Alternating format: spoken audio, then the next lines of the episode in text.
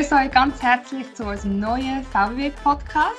Ich bin Andrea vom VW und heute habe ich ganz einen besonderen Gast bei mir, und zwar den Matthias. Sehr schön, dass du da bist. Danke vielmals, dass du dir Zeit genommen hast.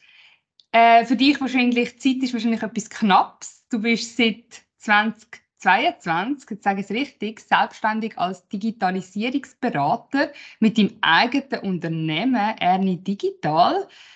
Wie, wie ist das so als junger Unternehmer? Wie sieht so dein Alltag aus? Oder kannst du uns mal etwas über dich erzählen? Ja, hi Andrea, danke vielmals, dass ich zu Gast sein bei dir. Ähm, ich bin ja, seit einem Jahr jetzt als Jungunternehmer selbstständig tätig. Ähm, so in meinem Arbeitsalltag tue ich äh, Firmen im Bereich von der Digitalisierung unterstützen.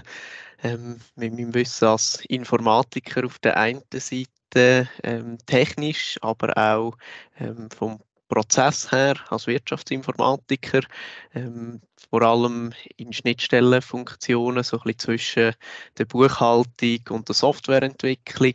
Ähm, eigentlich ja das, was ein Wirtschaftsinformatiker so klassisch macht, ähm, Business-Analyse. Ähm, probiere auch beide Seiten zu verstehen, von der technischen, von der IT, wie aber auch von der betriebswirtschaftlichen Seite, von der Business-Seite, genau. Wie war das so für dich vor einem Jahr, wo du gesagt hast, hey, jetzt, jetzt mache ich mich selbstständig, jetzt habe ich meine, also gründe ich meine eigene Firma. Ich meine, das ist ja gleich auch noch für eine junge Person gleich auch noch ein Schritt, ein mutiger Schritt. Wie ist dir das ergangen? Ja, sicher. Ähm, ja, ich muss vielleicht ein bisschen ausholen. Ich habe eigentlich schon immer ein bisschen ähm, das Bedürfnis gehabt, mal ähm, ja, mein eigenes Ding zu machen, mal eine Firma zu gründen und zu führen. Das hat mich schon immer gereizt gehabt. Ähm, aber ähm, ja, das junge Alter ist äh, natürlich auch ein Faktor gewesen, wo man ein bisschen überlegt hat, ja, ist das ähm, gescheit, wenn man äh, sich bereits in einem jungen Alter selbstständig macht. Oder? Man hat noch nicht das gleiche Netzwerk wie vielleicht andere, wo, wo das mit 40, 50 machen. Oder? Ähm, und auf der anderen Seite hat man ja auch die Erfahrung, die einem vielleicht noch ein bisschen fehlt. Oder?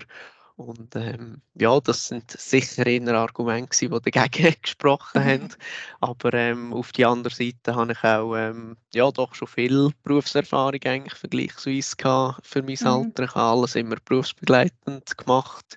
Ähm, also ja, komme von einer Lehre und bei der höheren Fachschule natürlich auch äh, berufsbegleitend. Oder? Und von dem her habe ich doch schon ja, bald zehn Jahre irgendwo in einem Beruf ein bisschen gearbeitet. Oder? Auch wenn es ähm, ja, nicht nur immer, oder ja, eigentlich ist es immer Vollzeit gewesen, doch. Ähm, ja, alles andere mir nebenbei noch, noch können aneignen, ja. ja. Und ähm, ja, mich hat einfach ja, das gereizt und äh, ja, im ersten Moment, so, als ich mehr in der IT geschafft habe, ähm, ist das auch sehr interessant gewesen, aber es ist mir wie ein bisschen zu technisch gewesen, nur immer Server mhm. und Netzwerk ähm, zu betreiben und bin dort auch sehr weit weg vom Business vom Kunden gewesen und mhm. habe den Kunden auch ein bisschen mehr verstehen, ähm, ja, wie man jetzt eben kann mit digitalen Lösungen besser helfen, seine Prozesse zu digitalisieren und das ist dann wie so aus der IT raus gar nicht möglich gewesen. Also man ja. hat einfach äh, ja, bis und mit dem Netzwerk und dem Betriebssystem gemacht und alles andere ist dann wie nicht mehr in dem Zuständigkeitsbereich gewesen. Und ähm, hat dann in ein Beratungsunternehmen gewechselt, ein grosses äh, Beratungsunternehmen, mhm. wo ähm, Kunden mit digitalen Prozessen unterstützt hat. Und das war eigentlich auch sehr spannend gewesen, aber so die, die grosse Unternehmenskultur ähm, hat, mir, hat mir jetzt nicht so entsprochen. Also ja. ja. kannst du dir vielleicht vorstellen, wie so ein grosses Unternehmen mit Bonussystem arbeitet und wenn man irgendwie so 70 mhm. Prozent produktiv ist, dann äh, hat man den Bonus X, aber wenn man dann 80 Prozent produktiv ist, dann verändert sich dann nichts mehr an dem und ja, das ist ah, so ein bisschen okay. als ambitionierte Person äh, ja. ja, ist das äh, nicht, es hat halt wie nicht so die Anreiz zum, zum noch mehr machen, oder? Ja. Und wenn man selbstständig ist, dann hat man halt den ähm, Output, wo man dann auch den Effort leistet dafür, oder? Ja, ja auf jeden äh, Fall. Ja, finde ich auch sehr spannend. Äh, ja, wenn man auch ein bisschen für seinen eigenen Erfolg auch verantwortlich ist, oder? Ja, das ist sicher ein Aspekt, wo wirklich, ja. äh, oder sicher auch eben dann im Gegensatz zum Angestelltenverhältnis natürlich ein, ein positiver Aspekt ist. Mhm. Ja, auf jeden Fall, genau. Du hast vorhin schon kurz angedeutet, dass du ähm, eine Lehre gemacht hast. Kannst du mir noch ein bisschen mehr erzählen? Ich habe gesehen, dass du 2013 ähm, eine Lehre abgeschlossen hast als Informatiker, Systemtechniker. Das ist korrekt, gell? Das habe ich richtig recherchiert. 13 gestartet, genau. Also ah, 13 gestartet, bis abgeschlossen. 17, so, ja. Okay. Genau, ja. Und jetzt bist du, also wenn man anschaut, 2013 hast du eine Lehre gestartet zum Informatiker Systemtechnik EFZ und ja. heute bist du selbstständiger Digitalisierungsberater. Ich meine, das ist ein Gap, oder? Das, das ist nicht von heute auf morgen wahrscheinlich. Dann, da bin ich wirklich gespannt, was du mir auch über den Werdegang erzählen kannst. Wie du von dem Startpunkt zum jetzigen selbstständigen Digitalisierungsberater eigentlich gekommen bist. Aber du hast schon ein bisschen angedeutet. Ähm, erzähl mir da noch ein bisschen mehr darüber. Ja, sicher. Ähm, ich habe die Lehre in einem grossen Marktforschungsunternehmen machen ähm, in Hergiswil und das war sehr interessant gewesen, weil das auch ähm, ja, ein global tätiges Unternehmen war und man kann sich vorstellen, ja, mit der IT, da ist immer mehr zentralisiert worden und mhm. das ist gerade so ein bisschen 2013 bis 2017 ist so die Phase gewesen, wo sehr viel, wo noch dort in der Schweiz, aus Hergiswil raus in der IT passiert ist, ist dann äh, zentralisiert worden. Und da hat man also eigentlich auch immer weniger, äh, ja, nicht zu tun gehabt, aber immer weniger in seinem Verantwortungsbereich gehabt dort. Mhm.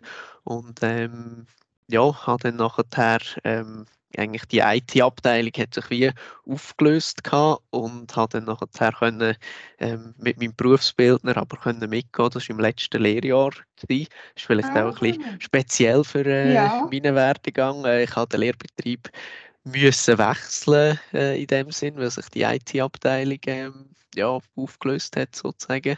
Mhm. Und ähm, habe dann aber das Glück gehabt, dass ich mit meinem Berufsbildner können mitgehen zu seinem neuen Arbeitgeber. Das ist dann ein IT-Dienstleister in Luzern gewesen. Und dort habe ich schon relativ schnell dann können, direkt auch ähm, zu den Kunden gehen. Im ja. vierten Lehrjahr bin ich dort gewesen und bin eigentlich ja schon fast ein vollwertiger Mitarbeiter gewesen in dem Sinn, weil es ja wie immer in der IT auch immer mehr zu tun gibt, als man Mitarbeiter hat, oder? Ja. und äh, habe dann durch das eigentlich schon schnell gelernt, ähm, ja, wie der ganze Kundenkontakt auch funktioniert. Mal nicht nur interne Kunden oder im grossen Unternehmen hat man mehr interne Kunden und bei einem Dienstleister äh, ist der Kundenkontakt noch ein bisschen anders, oder, wenn man externe ja. Kunden hat. Und ähm, ja, durch das habe ich den Kundenkontakt eigentlich schon früh gelernt. Mhm. Aber ähm, habe mich dann, eben, ich habe es schon ein bisschen angetönt, auch mehr für den Prozess der Kunden noch interessiert und nicht nur das IT-System. Und habe mich darum dann entschieden, die Höherfachschule für Wirtschaftsinformatik zu machen beim KV Luzern. Und ähm, ja, haben wir dort eigentlich wirklich das Wissen können aneignen, was es dann gebraucht hat, um auch ein Unternehmen zu gründen und heute auch können zu führen. Das ähm, ja, hat mir wirklich sehr viel mitgegeben, die Weiterbildung dort, äh, die ganze, vor allem die betriebswirtschaftliche Seite, oder? Ähm, ja. Weil als Informatiker hat man schon auch in der Lehre ein bisschen Buchhaltung, aber ähm, ja, das geht dann nicht viel weiter als über Bilanz mhm. und Erfolgsrechnung aus ja. oder ein paar Bücher Lange wie nicht, um ein Unternehmen zu führen. Genau, ja. Und ja. in der höheren Fachschule habe ich mir wirklich das Wissen können aneignen mhm. aber auch ähm, die ganzen Management-Themen, ähm, ja. wie man eine Strategie, eine Vision erarbeiten, ähm, ja, und auch teilweise auch, was ich glaube, hat auch noch viel dazu beitragen, ist so ein bisschen das ganze unternehmerische Mindset, wo wir auch die Dozierenden haben können mitgeben. Also nicht nur ähm, das Fachliche jetzt, sondern auch ja, einfach der Austausch mit den Dozierenden in der höheren ja. Fachschule, weil das alles auch entweder Berufsleute sind, die eine Verantwortung einem Unternehmen haben oder selber mhm. ein eigenes Unternehmen haben. Da habe ich wirklich sehr viel von den Dozierenden können profitieren. Ja, Du hast es schon ein bisschen eben profitieren von Dozierenden. Das finde ich auch spannend, dass du das sagst, weil heute bist du ja selber auch ein Dozierender. Oder? Du bist zwar genau. nicht in der Erwachsenenbildung tätig, sondern du tust überbetriebliche, im, also im überbetrieblichen Kurs du äh, dozieren für die mhm. Informatiklernenden. Ähm, was bedeutet dir das, dass du so junge Talente triffst, äh, wenn du selber sagst, hey, du hast so profitiert von deinen Dozierenden? Ist das für dich jetzt wieder auch Dozierende sein? Ja, also natürlich auf die einen Seite äh, kann man ein bisschen etwas zurückgeben, oder in dem Sinn. Also ich glaube, wir haben ein, ein grosses ähm, Benefit da in der Schweiz dürfen, von dem Bildungssystem dürfen zu profitieren. Ich finde, ähm, das ist ein sehr großer Erfolgsfaktor, das duale System mit äh, ähm, Berufsschule und dem Lehrbetrieb, aber auch ähm, mit den ganzen überbetrieblichen Kursen, oder, die man besuchen während so einer Ausbildung. Und das ist wirklich noch cool, weil ja, an einer Berufsschule sind ja die Lehrer eigentlich Vollzeit, oder? Es sind wirklich mhm. Lehrer, die müssen einfach den Stoff äh, vermitteln. Und in den überbetrieblichen Kursen sind das eigentlich immer Leute, die ähm, selber in einem Beruf nachgehen und vielleicht nur zwei bis drei Wochen ähm, dann mit diesen UK-Klassen dort ja. ähm, ihnen den Stoff vermittelt. Oder? Und mhm. das ist wirklich noch spannend, da kann man auch ja, in den Lernenden Sachen mitgeben, wo man ähm, ja, aus dem Projekt äh, ja. direkt ähm, ja, kann Beispiele bringen und so. Und ich glaube, das ist für, für die Lernenden selber auch noch spannend, gerade wenn ja. sie irgendwie, ähm, ich habe manchmal auch Klassen von Informatik-Mittelschüler, oder, wo jetzt ähm, ah. die ersten drei Jahre von ihrer Ausbildung nur in der Schule verbringen, oder, ja. und eigentlich gar nicht einen Lehrbetrieb haben wie eine klassische Lernende und ähm, ja, die finden es dann eben schon noch spannend, wenn man ja aus der Praxis auch kann ja. Beispiel bringen weil sie es ja wie nicht so kennen aus ihrem Schulalltag. Ja. Sehr praxisnah natürlich, das ist natürlich spannender. Das das verstehe ich schon. Wie ist das denn, wie ist das heute? Haben die, also wie ist das bei den Informatiklernenden? Haben die ähm, eine Woche oder mehrere Wochen UK am Stück oder ist das verstückelt auf ein paar Tage? Ja, genau. Also meistens sind es zwei Wochen, aber gleichzeitig haben sie noch Berufsschule. Also es ist eigentlich quasi eine Woche, die auf zwei Wochen aufgeteilt ist, weil sie einfach noch die Abwesenheit ah. mit der Berufsschule haben. So, okay. Aber ja, das ist auch ähm, kantonal ein bisschen unterschiedlich. Also ich bin mhm. jetzt hier ähm, bei der ICT-Berufsbildung Zentralschweiz, ja. ähm, wo vor allem Luzern und Umgebung ist, aber äh, in Zug ist es glaube ich wieder anders und ja, ah, okay, so okay. typisch Schweiz. ja, ja, ich habe mich nur gefragt, weil ich kann mich erinnern, ich habe damals mal das KV gemacht und dort kann ich mich erinnern, dass es immer nur ein paar Tage waren. Mhm. Aber dafür mehrmals pro Jahr. Ja, darum hat es ja. mich Wunder genommen. Ähm, du bist ja neben Dozierenden, Jungunternehmer, bist du auch noch Politiker, kann man sagen mal. Du bist auch in der Politik, Politik tätig. Du hast jetzt ja vorhin erzählt, ähm, im Vorgespräch gesagt, eben, du, du bist jetzt gerade für Kantonsratwahl antreten, sage ich es richtig? Ja. Genau, ah, ja. super, gut. Und jetzt ja. ist natürlich, was mich das ein bisschen wundernimmt, Wirtschaftsinformatik und Politik. Geht das zusammen? Profitieren die beiden Parteien voneinander und wie bringst du auch die Themen zueinander? Da ist vor allem auch Stichwort Synergie, oder? Was sind politische Themen, die unter anderem auch die Wirtschaftsinformatik könnten betreffen? Mhm. Genau, ähm, ja, ich finde, es geht sehr gut miteinander. Also, wir haben in der Schweiz ja ein Milizsystem mit Milizparlament. Ich bin jetzt äh, in Kriens im Einwohnerrat und mhm. das sind etwa circa zehn eintägige Sitzungen, manchmal auch halbtägige Sitzungen, je nach äh, Traktando, die man hat. Und das ist wirklich sehr gut mit dem Job oder mit dem Unternehmen vereinbar, wenn man dann ja, sich die paar Tage kann rausnehmen kann. Und ähm, alle anderen Sitzungen und Vorbereitungen sind sowieso eigentlich außerhalb der Bürozeiten am Abend. Ähm, von dem her ist das gut machbar mit der Vereinbarkeit. Ähm, man muss schon auch sehen, dass es halt einfach ein Ehrenamt ist mhm. und ähm, dass es jetzt von der Bezahlung her natürlich nicht so attraktiv ist, was ich aber auch richtig finde, weil ähm, ja, Politik sollte man ja wegen der Sache machen und ja. nicht ähm, wegen dem Honorar, das man äh, dort bekommt. Mhm. Und ähm, ja, was ich aber auch durch das leider feststellen ist, dass relativ wenig Leute ähm, aus der Wirtschaft halt in der Politik aktiv sind oder weil sie ja aus fairen Gründen sagen, ja, im Unternehmen verdiene ich natürlich mehr, als wenn ich da ja. an, an die Sitzungen gehe und alles.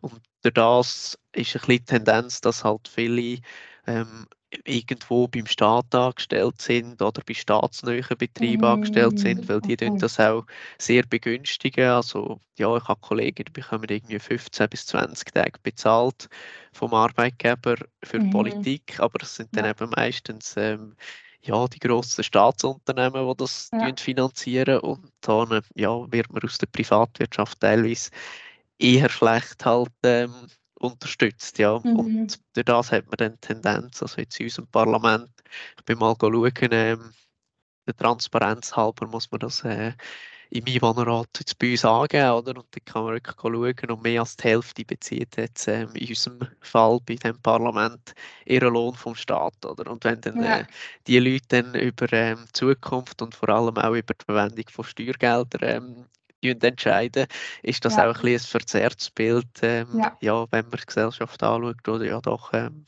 der grösste Teil in KMUs oder einmal der Privatwirtschaft ähm, arbeiten. Ja. Von ja. dem her würde ich es natürlich begrüßen, wenn mehr Leute die ja selber im Gewerbe tätig sind, äh, mhm. auch politisch sich würden engagieren und auch äh, ja, natürlich mehr Leute aus der Wirtschaftsinformatik, oder?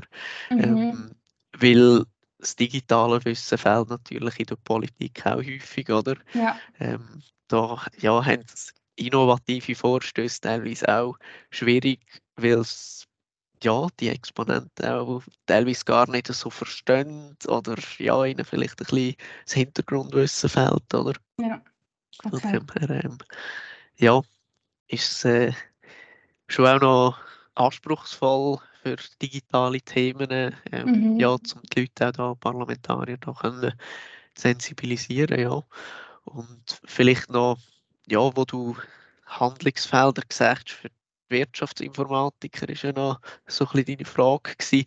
Ähm, ich glaube sicher, ähm, Bekämpfung vom Fachkräftemangel ist ein grosses politisches mhm. Thema, wo wir in der allgemeinen Informatik, natürlich nicht nur Wirtschaftsinformatik, auch zu kämpfen haben. Und ja, ja ich glaube, da muss Politik einfach schauen, dass man möglichst einfache Rahmenbedingungen hat, um einerseits die Weiterbildungen fördern, oder? Dass man ähm, ja, das staatlich tut unterstützen, so eine höhere Fachschule und auch ja, entsprechend tut honorieren.